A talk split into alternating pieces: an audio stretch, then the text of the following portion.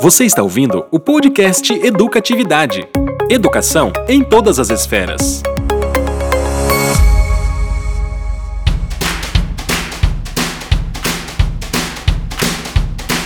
Oi, pessoal, eu sou a Maiana e, como uma boa aquariana, eu adoro uma treta. Eu sou o Martins e eu vou parafrasear Tom Jobim. Você precisa tomar cuidado quando você quer ganhar discussão, porque você pode estragar a relação. E aí, galera, aqui quem fala é o Thiago e eu acho que hoje eu tô pronto para essa conversa. Olá, eu sou Gisele Scopel e o que eu tenho para dizer é que o jornalismo verdadeiro, sem interesses, se torna cada dia mais necessário. Fala pessoal, aqui é o Felipe e o feijão é por cima do arroz, mas vocês não estão prontos para essa conversa.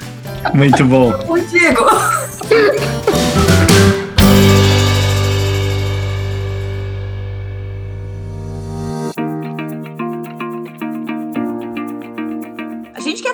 sobre a questão das polêmicas. Hoje em dia, a internet, a conectividade, é muito fácil gerar polêmica. Nós temos dois convidados muito especiais conosco hoje: o consultor Martins e a jornalista Gisele Scopel e que são aí especialistas nesse tema de polêmica, de mediação de conflitos. Vamos conversar um pouquinho, vamos tentar entender aí quais são os elementos essenciais que a gente precisa para gerar uma boa polêmica. Uh, Martins, vamos lá, o que que tu tem aí para Eu sabia que ia começar comigo. Né?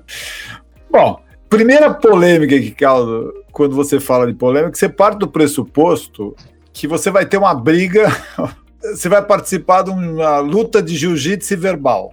Normalmente não deveria ser assim. É, normalmente você tem uma polêmica que vai estimular os outros a pensarem de forma diferente. Então, assim, na realidade, é você estabelecer uma posição contra uma opinião defendida pela grande maioria. Então, assim, toda vez que você for contra a maioria, você está gerando uma polêmica. Porque se a maioria acha que aquilo é daquela forma, não existe polêmica. Né? Então, quem estabelece uma polêmica sempre vai estar indo contra uma ordem aceita pela grande maioria. Opiniões sobre música, arte, religião, filosofia, em geral, elas pegam mais. Porque eu tenho uma opinião, sei lá, sobre algo que seja mais superficial, não tem grande importância. Eu sempre vou pegar um tema que interessa mais gente, exige um posicionamento. Aí a gente tem alguns normais, por exemplo, quando se fala de aborto, quando se fala de processo de concepção, ou se deixa de se, usar pílula, coisa do gênero, sempre vai gerar polêmica.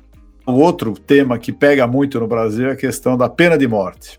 Você tem cerca de 40% dos brasileiros que são a favor da pena de morte, você tem os outros 60% que não. Nos Estados Unidos os índices não são diferentes, mas lá tem pena de morte, em vários estados americanos, apesar da maioria preferir que não. Então, assim, a polêmica está sempre quando você vai contra a linha da maioria. Nós estamos vendo hoje o processo de polarização, né? Esse processo de polarização envolve posicionamentos diferentes de cada uma das partes. É, Martins, eu acho que essa questão da polêmica ela é inerente ao ser humano, porque inevitavelmente as pessoas vão discordar de pontos de vista. A hum. questão da polêmica é até que ponto nós vamos discutir isso até chegar no jiu-jitsu, né? ou qualquer luta que seja, ou entender que mesmo que o outro não aceite a minha opinião, ele tem o direito de ter a dele. Né? Então essas polêmicas elas vão existir para sempre enquanto a gente tiver a habilidade de discutir. E eu vejo que é, é, é um tanto quanto saudável existir polêmicas, né? Uhum. Essencial. Agora, o grande desafio é a gente entender qual que é o limite dessa discussão, né? Entender até que ponto que a discussão é válida, até que ponto que isso pode ser trabalhado. Então, é, acredito que as polêmicas elas vêm aí para nos fazer evoluir, né? Mudar o pensamento, crescer, fazer com que a gente consiga, ao longo do, da nossa vida, ter opinião sobre diversos assuntos e entender o lado do outro. Mas para isso a gente precisa usar de ferramentas aí do, da inteligência emocional, né?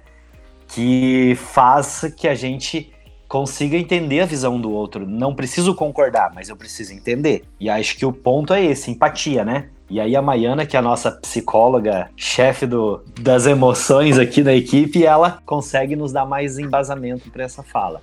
Tiago, eu acho que o que tu está querendo é, pontuar aqui é que, independente das opiniões e das preferências, quando nós estamos nos posicionando, nós estamos, de alguma forma, comunicando é, as nossas emoções, né? É uma expressão emocional.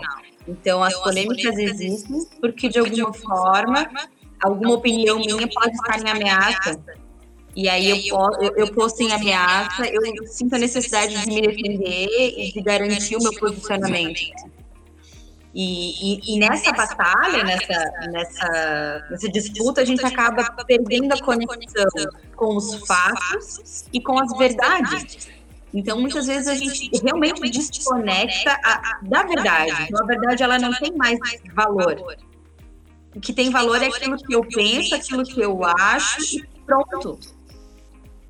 E a gente tem os, as figuras, as personalidades causadoras de polêmicas também. A gente acompanha, agora tem uma nova profissão, né? Youtuber. Tem muitos que eles são causadores de polêmica, é, jornalistas, comentaristas, políticos, esportistas a figura deles representa criar desconforto e gerar polêmica numa roda de conversa, num programa, num vídeo. Então, eles já são vistos como causadores de polêmica. E isso cria muitos debates dentro das comunidades digitais, dentro das comunidades, seja ela no grupo de futebol, no, no, no almoço de domingo da família.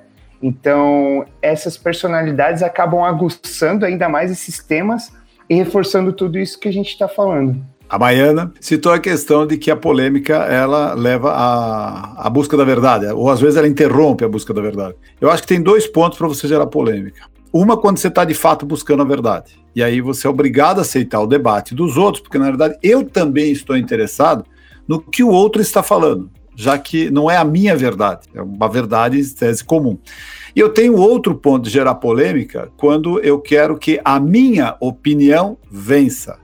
E aí o objetivo é que a minha opinião prevaleça. E aí eu gero polêmica por um outro motivo. Eu, em geral, vou querer desacreditar a outra parte. Eu vou dizer que a outra parte não pode porque ela não tem credenciais para isso, ou porque ela já fez alguma coisa que é contra o que ela defende hoje. Então ela não está apta a fazer isso. Um grande exemplo que a gente tem é o direito. No direito, eu raras vezes estou em busca da verdade. Às vezes a verdade está do meu lado e a opinião minha vai prevalecer e vai juntar a verdade. Mas se não, a opinião vem antes dessa verdade. Então eu tenho duas formas de trabalhar polêmica, tanto na busca da verdade quanto na busca da prevalecência da minha opinião. De fato, eu acho que essa questão de querer fazer prevalecer a sua verdade e que aí depende dos seus conceitos, dos seus valores, Perfeito. é o que vai deixar mais forte ainda a permanência na polêmica. Porque até o Felipe falou da questão dos jornalistas criar polêmicas, né? Eu, talvez, por ser pisciano, não sei, eu sempre me coloco até pronta a discordar do que eu acredito para saber qual é a opinião do outro.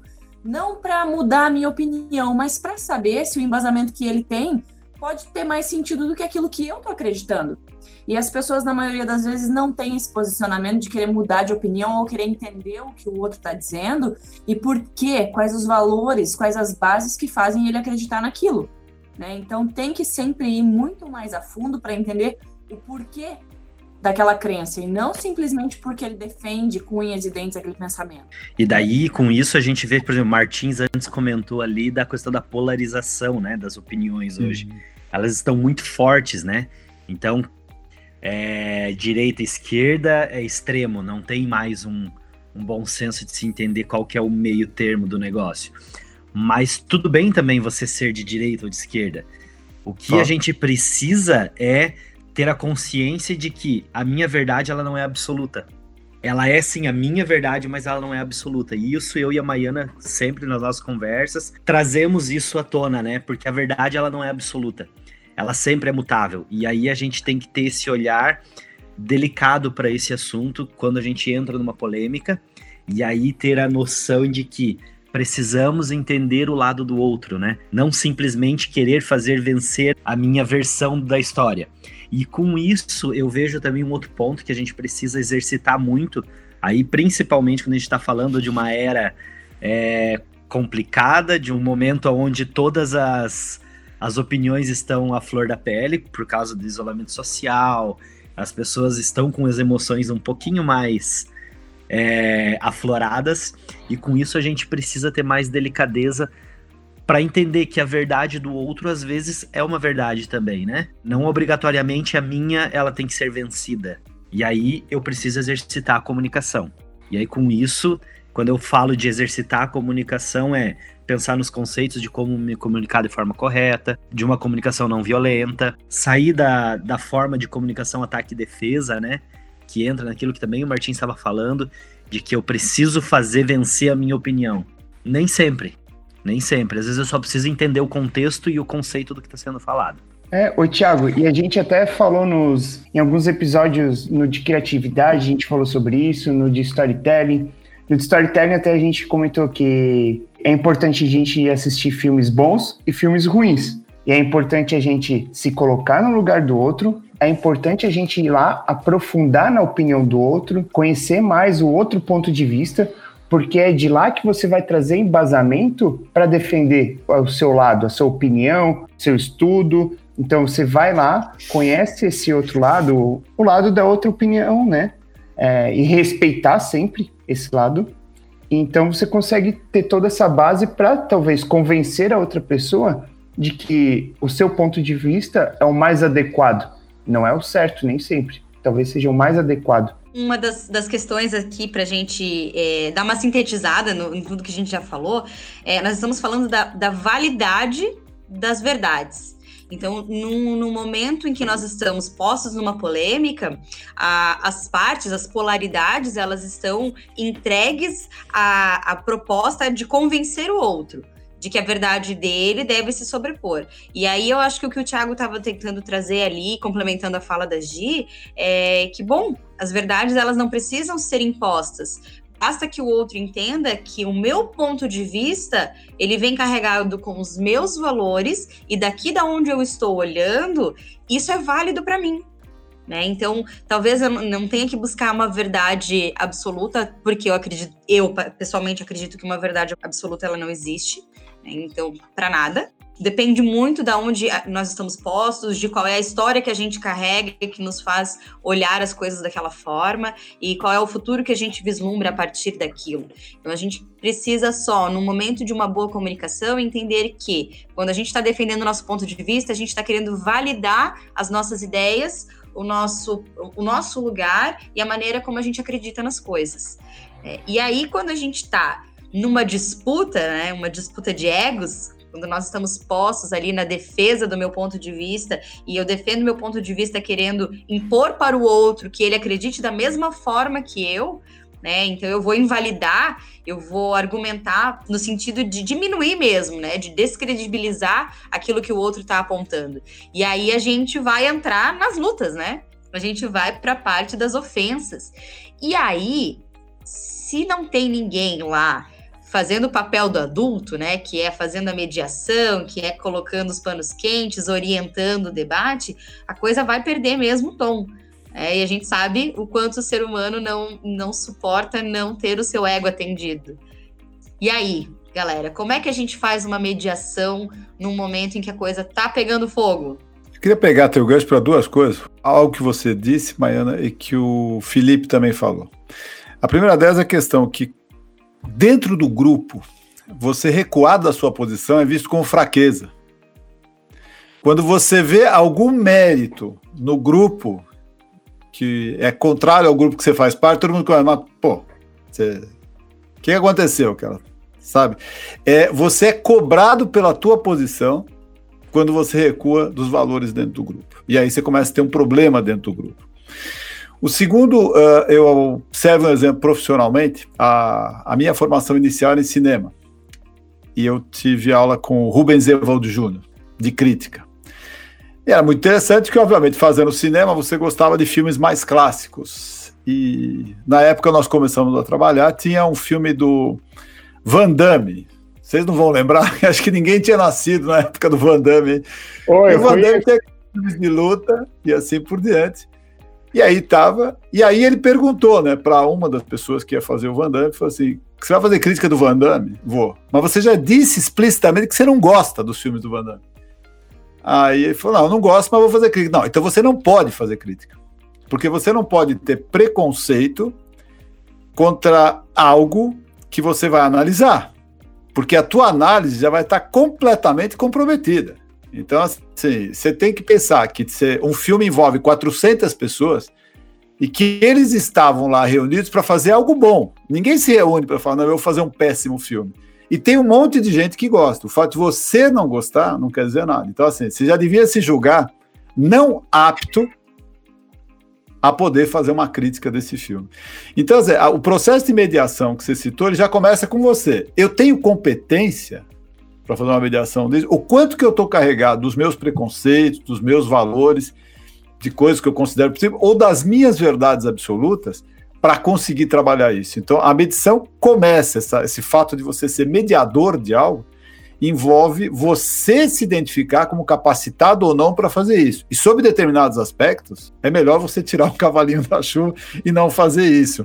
Porque se é difícil você mesmo conseguir ver mérito no outro, imagine então medir uma situação onde você está carregado de valores de uma das partes. E da mesma forma, Martins, é o jornalismo. O jornalismo, para ele ser verdadeiro e poder cumprir o seu papel, ele também não pode ter julgamentos. Perfeito. E muitas vezes a gente vê exatamente isso, que são, seja para um lado ou para outro, ou para defender uma própria opinião, é difícil o jornalista se desvencilhar da própria opinião para dar uma notícia.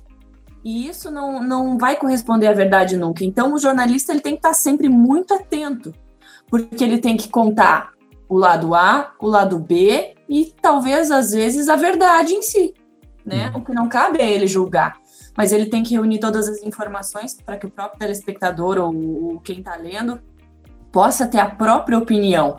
E aí eu defendo também que, que é por isso que o jornalista ele tem que ter um olhar muito atento quando ele está entrevistando as pessoas, porque as fontes elas também defendem interesses próprios e às vezes por isso vai deixar de mostrar aquilo que não é conveniente. Então, nesse momento, ele tem que ouvir todos os lados, inevitavelmente, e saber que ele está levando uma história que vai além daquilo que a sua fonte está contando. Assim, ele vai conseguir a credibilidade. Então, não adianta ficar partir dizer, ah, não, eu defendo o fulano, então eu vou ouvir só ele. E isso interfere, inclusive, na forma que a história é contada, né? Ou eu dou o mesmo espaço para os dois, conto da mesma forma e mesma empolgação, que é diferente eu dizer o Martins é com certeza quem está com a razão. Amanhã não está, amanhã, amanhã não. Então, até essa entonação do que ele vai contar vai interferir na opinião de quem está assistindo. Legal, Gisso, que você está falando é, me remete muito a isso que nós estamos vivendo já há alguns anos, que é essa enxurrada de notícias que não tem comprometimento nenhum com a neutralidade, né? Quer dizer, quando vem a notícia, ela já vem muito carregada daquilo que eu quero convencer o meu consumidor. Então a gente também vê essa, a questão das fake news, né? E, e é, é, muito, né? Chegou a ganhar um nome. Então tem muita gente aí disposta a produzir material para gerar mesmo conflitos internos aí nas pessoas e as pessoas passam a ter uma necessidade muito grande de se posicionar em relação a isso.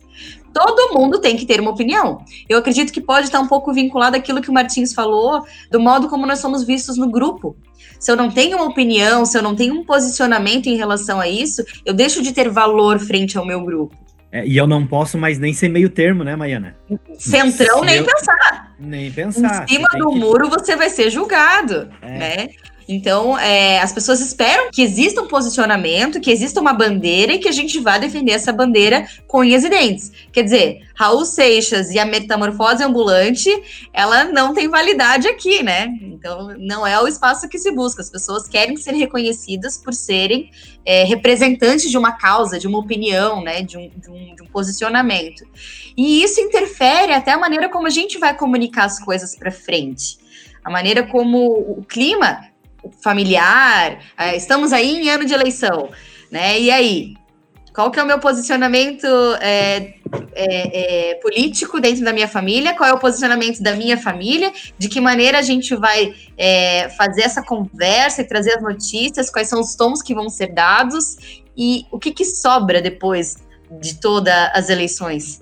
Em termos de, de elos, né? Quantas amizades, quantos vínculos acabam sofrendo porque lá, é, no momento em que a disputa de, de, de, posicionamento foi chamada, a gente não teve maturidade, a gente não teve presença ou disponibilidade de sentar e ouvir, né? De aceitar e ok. Você Sim. pode ter a sua opinião, eu posso ter a minha opinião e a gente vai viver bem com isso. Muitas vezes é, é uma questão de se posicionar publicamente só por uma, auto, uma autoafirmação no meu meio. Eu quero criar aqui uma, uma imagem minha, na minha comunidade, no meus meio de amigos, família, pela questão de, de ter credibilidade. E aí eu acho que as redes sociais vieram para é, exponencializar isso, né?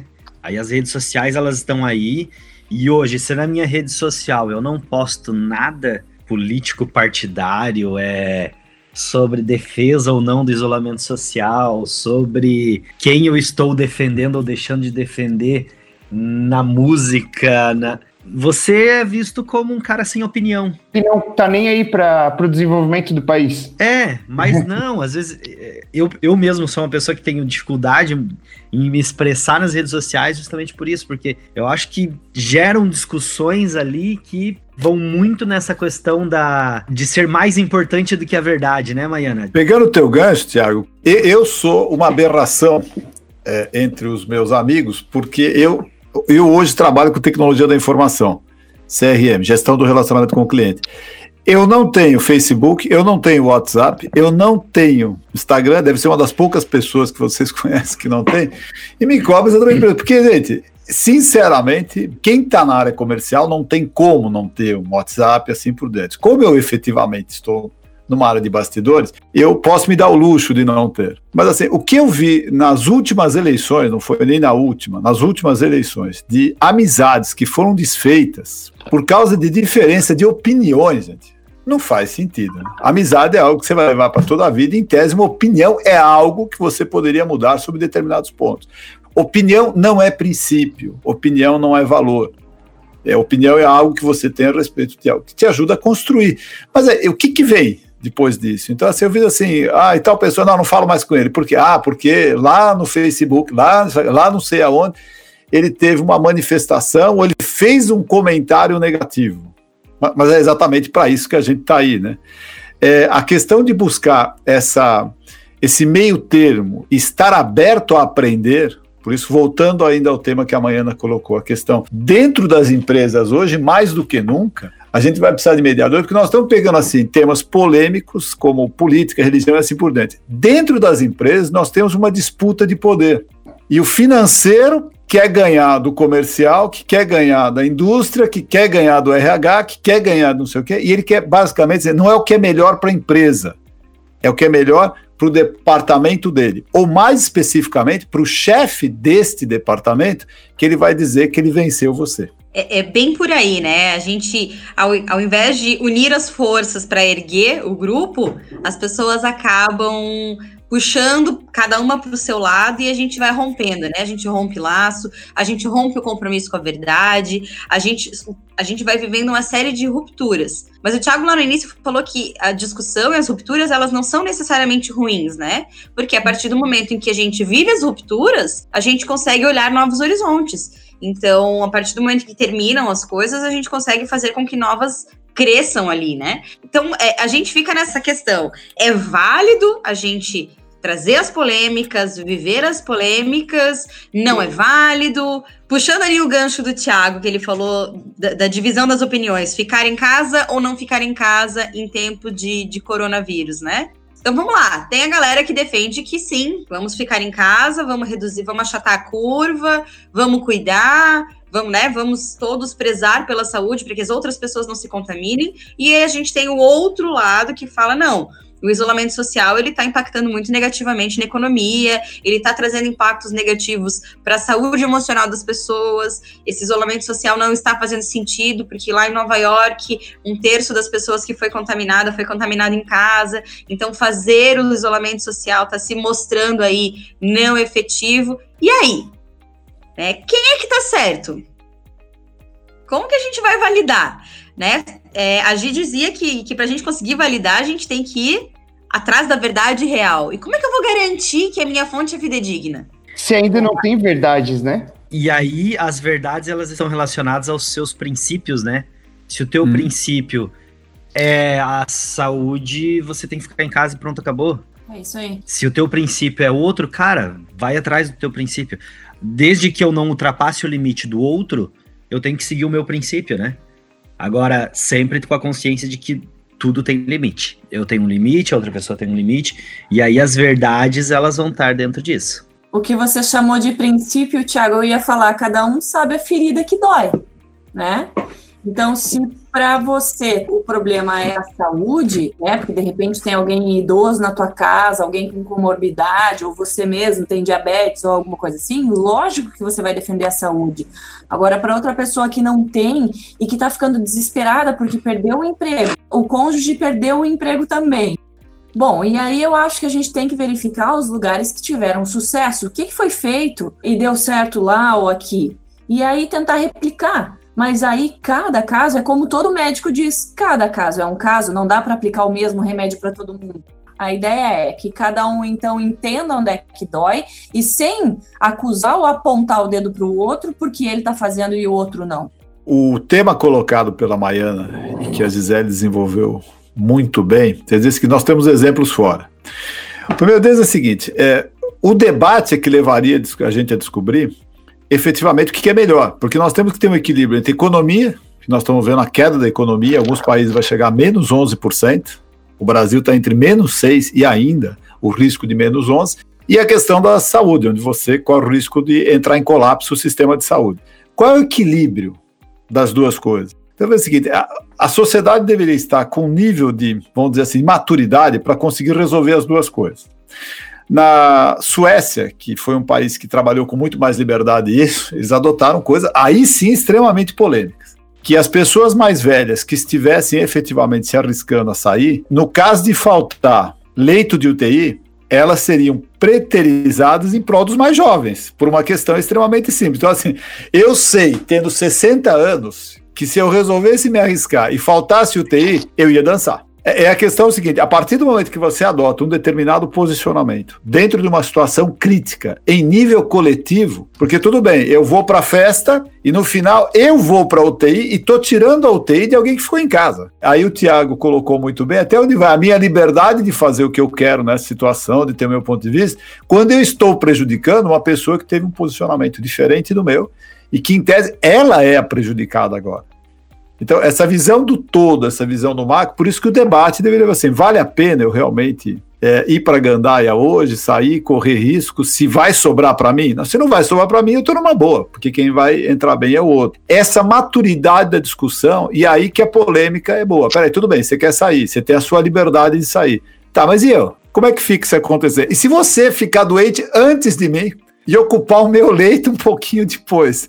Então, as consequências das minhas decisões, as consequências das minhas opiniões, é que eu tenho que pensar a partir daí. Fica muito fácil liberar geral, mas quando chegou a minha vez, eu quero o meu leito garantido lá. É, o que, o que vocês estão falando, e até foi uma palavra que o Thiago usou, é que a gente tem que trazer para nossa tela mental a questão da consciência e a consciência exigindo ali um, um bom senso no processo. E aí, contabilizar é, as pessoas que, que, que vão agir a partir do bom senso, utilizando a consciência, pensando sim na sua ferida, mas também usando a empatia para olhar para a ferida do outro, buscando assim, vamos achar um caminho do meio. Né, vamos, vamos ver assim, eu vou ceder um pouquinho, você vai ceder um pouquinho, cada um vai vai abraçar um pouco da demanda e aí todos juntos nós vamos superar. Isso exige das pessoas uma tomada de consciência de bom senso que eu acredito que que está em falta no mercado. Não sei qual é a opinião de vocês, mas quando a gente fala em bom senso, parece uma coisa que um bicho falta aí de sete cabeças. Né? Falta tolerância. Que eu é ainda a acho que a tolerância ela é filha do bom senso, sabe? Exato. A gente vai tolerar aquilo que a gente entender que é a dimensão do outro. Mas é interessante que justamente ontem eu estava ouvindo algo sobre bom senso, e aí, se não me engano, era Leandro Carnal. E ele falava assim: bom senso é uma coisa que não falta no mundo. Na hora de distribuir as atribuições, foram espalhados bom senso para todo mundo. Todo mundo tem bom senso. O problema é que cada um tem o seu e o seu é diferente do meu. Às vezes, pendurar roupa íntima na janela, para mim tá ok, mas para você tá horrível, mas o teu bom senso diz que tá bom. Então, assim, é muito complicado a gente se pautar no bom senso, porque ele é muito divergente para as pessoas. O que eu acredito é que precisa, sim, independente de polêmica, fake news e bom senso, a gente tem que respeitar. E tudo que, que interfere na, no teu direito, eu tenho que repensar e dizer: será que eu preciso fazer? Na hora que eu, a minha prioridade é sair de casa para fazer alguma coisa, eu realmente preciso ou eu estou aqui, ai não, eu quero sair pelo meu bem, eu estou prejudicando outras pessoas. Isso tem que ser muito colocado em primeiro lugar. Quando você sofre a ação, você muda a forma de ver o mundo. Eu atendi um médico em São Paulo que era um dos que mal acreditavam que existia Covid. O primeiro choque que ele tomou foi quando ele começou a ter pacientes que estavam sofrendo muito. E o segundo foi quando faleceu o pai dele. Aí a hora que deixa de ser estatística e passa a te atingir, gente, como se muda. Então, assim, é muito fácil fazer julgamento na distância da estatística. A estatística desumaniza. Mas na hora que, assim, morreu uma pessoa e essa pessoa era meu parente, a reação é completamente diferente e a estatística morre. Então, assim, é- esse distanciamento que a gente acabou tendo disso é, acabou fazendo com que eu julgue como se a coisa estivesse acontecendo, sei lá, em Júpiter e não aqui. Quando estava na China, estava na China, depois estava na Europa. Agora está aqui no Brasil, está do lado de casa, está no meu vizinho. Sai de ser números e passa a ser nomes, né? Isso, É o exatamente. fulano aqui, conhece, conheço, não é mais um número só, né? Nosso comportamento muda quando ele fica mais próximo, né? Quando o cerco está se fechando. o coletivo, né? O quanto o coletivo, ele, quando a gente deixa de trabalhar ele num, num conceito abstrato e ele passa a ser o coletivo que me toca, né? Que é o coletivo que está conectado a mim e que vai me afetar diretamente, né? Então, a gente perde a abstração e a gente passa a ter um impacto de fato, né? E aí, gente, só para a gente ir encaminhando aqui para as nossas conclusões a partir disso tudo que a gente veio debatendo, e olhando a partir um pouco do olhar da educação, tendo em vista que a gente está vivendo essa transformação educacional, e aí o professor ele vai deixar de ter o papel daquele que vai passar a informação e a verdade, e ele vai ser o mediador da informação e da verdade. Então, dentro daquele coletivo de crenças, daquele coletivo de, de impressões e de opiniões e de valores, ele vai ter que achar um caminho do meio para conduzir os seus estudantes, os seus aprendizes, para desenvolverem o bom senso, o senso crítico e conseguirem formular suas opiniões partindo de tudo aquilo que eles estão coletando do mundo. E aí, cada um de nós assume um pouco desse papel de educador também, quando a gente passa por esse processo de filtragem dessas informações para também passá-las adiante. Então, eu- eu penso que o reposicionamento do professor ele passa por esse viés. E aí ficamos todos postos nesse mesmo lugar, né? Não sei se vocês concordam comigo nessa, nessa questão. Tem um material bem interessante da Finlândia, que eles começaram a adotar cerca de cinco ou seis anos atrás, que começou com crianças da é, educação infantil, acho que é no Brasil, né? Abaixo dos cinco anos. É, em que o professor, a professora, colocava algumas situações e as crianças chegavam a uma determinada solução. Não importava qual era a solução, tá? Projeto bem de aprendizado.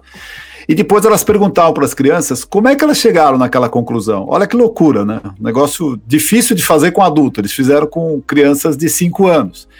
E a criança conseguia dizer qual foi a corrente de pensamento, os elos que ela chegou para chegar naquela conclusão. Na verdade, eles estão ensinando as crianças a verem como elas aprenderam. E efetivamente você descobrir como você aprende, já que nós aprendemos de forma totalmente diferente. Nós aprendemos por associação, nós aprendemos por repetição e aí vai. Então, assim, a criança conseguir entender como ela aprendeu e como é que ela chegou àquela conclusão a partir dos 5 anos de idade. Eles repetiram o exercício em gente que fazia MBA. Um aluno de MBA não sabia dizer como é que tinha chegado na conclusão. Uma criança conseguia.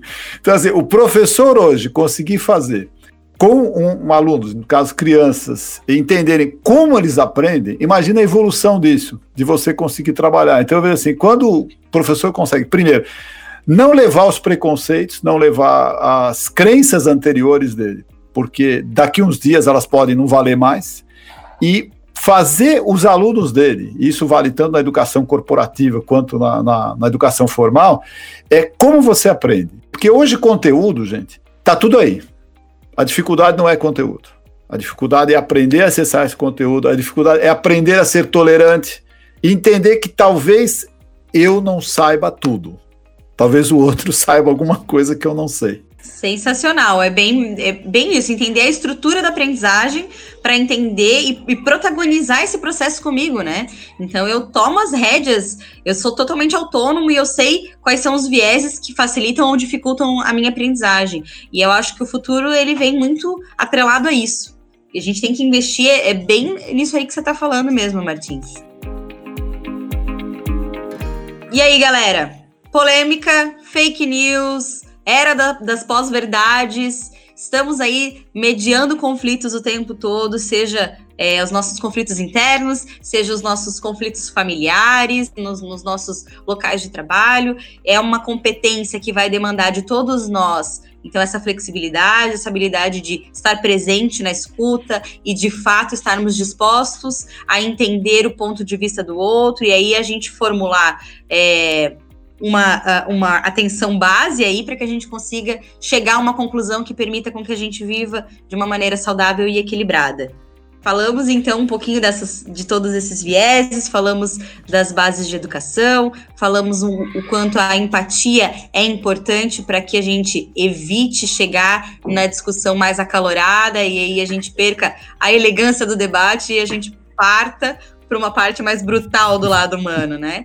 É, eu gostaria de pedir para os nossos excelentíssimos convidados, o, o, Martins, que é consultor, e a Gisele, que é jornalista, e hoje nós estamos invertidas no papel, né, Gi? Hoje eu sou a host.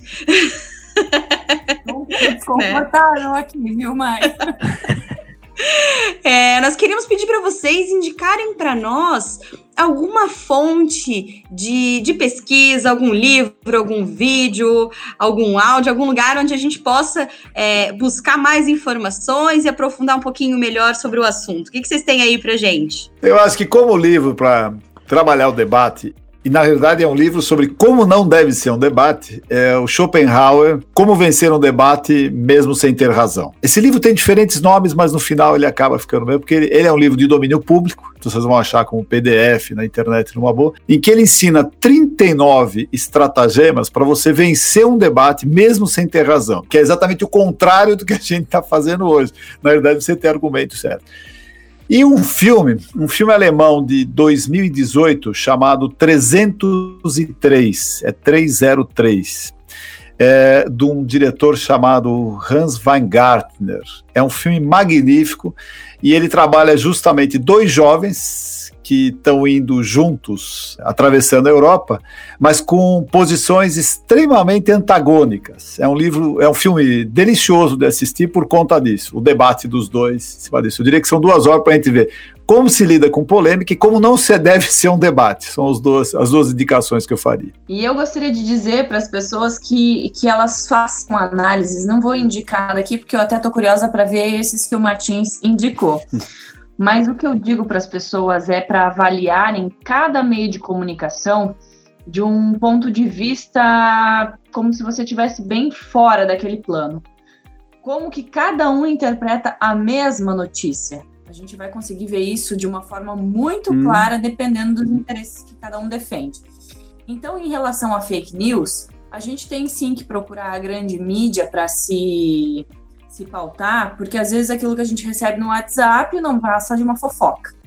E, e, e, comparando com as grandes mídias, a gente consegue ver o que é verdade, o que não é, e o que está sendo exagerado, que às vezes é verdade, mas tem um que é a mais ali que alguém está querendo incluir, né? É porque a grande mídia também aprendeu a, a lidar com as fake news Haja visto os casos aí que a gente já presenciou que foram um desastre, né? Vocês devem lembrar da grávida de Taubaté, quantas celebridades já morreram e continuam vivas, né? Eu acho que o caso da morte do Gugu Liberato foi um, um, uma prova de que se aprendeu, porque até a grande mídia segurou a informação é, até que se fosse confirmado de fato, porque os boatos correram entre uns dois dias antes, talvez, e, e, só quando houve mesmo a confirmação da família e tudo que foi divulgado na grande mídia como verdade. Então, o que eu digo para as pessoas é: apesar de haver essa polaridade em relação a uma emissora ou outra, enfim, olha o que está sendo dito na grande mídia. Isso é uma questão de saúde pública, eu diria porque para você se informar de vários lugares, várias formas, quanto mais variada a sua fonte, melhor. E não naquilo que a gente recebe de, de coisas que a gente tem certeza que é. Coloca dúvida, uma pulga atrás da orelha, vá se informar. É, Maiana, se você permitir, a, a, partir do que a Gisele falou, me lembrei de um outro livro aqui, que é esse aqui, Factfulness é um livro fantástico, O Hábito Libertador de Só Ter Opiniões Baseadas em Fatos, do. Ele é sueco, Hans Rosling. Esse aqui me foi eh, mandado esse livro como antídoto contra fake news. Ele começa testando a sua capacidade de saber se você é um admirador ou não de fake news. Ele faz 18 perguntas. Ele fez perguntas para médicos, fez pergunta para advogados, fez pergunta para prêmio Nobel. Você sabe qual foi a média de acerto? 20%. É menos do que o aleatório. Então, um monte de coisa que a gente acha que sabe, de fato a gente não sabe. Então, assim, aproveitando o gancho que a Gisele deu, Factfulness é um livro magnífico para a gente começar a saber se é fake news ou se não é. É um belo caminho. Martim, você me deu outro gancho agora. Só Por tá favor. Terminando. Só para complementar, então, isso que a gente está falando, para você ver, né? Que eu não sei se vocês sabiam, mas a probabilidade de republicar uma informação falsa é 70 vezes por cento maior do que republicar uma notícia verdadeira. E esse dado foi de pesquisadores do Massachusetts Institute of Technology, lá nos Estados Unidos. Então, mostra o perigo. A gente divulga e compartilha o que é falso sem confirmar, e o que é verdadeiro a gente deixa passar como se não fosse importante. Lembrei de vários casos agora, mas em outro momento a gente discute sobre isso. Galera, foi um prazer imenso dividir com vocês esses minutos. Espero que tenha sido é, bem produtivo. E aí a gente se encontra num próximo episódio. Obrigada pela participação de todos. Foi muito, muito, muito bom. Até mais, pessoal. Até mais. Boa, até mais.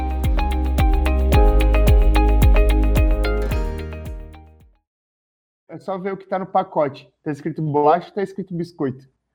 Ah, Boa, não vem não, não vem querer mediar, não. Tem coisa que não tem que mediar. ah, tá bom. Este podcast foi editado por Nossa Voz, produtora de áudio.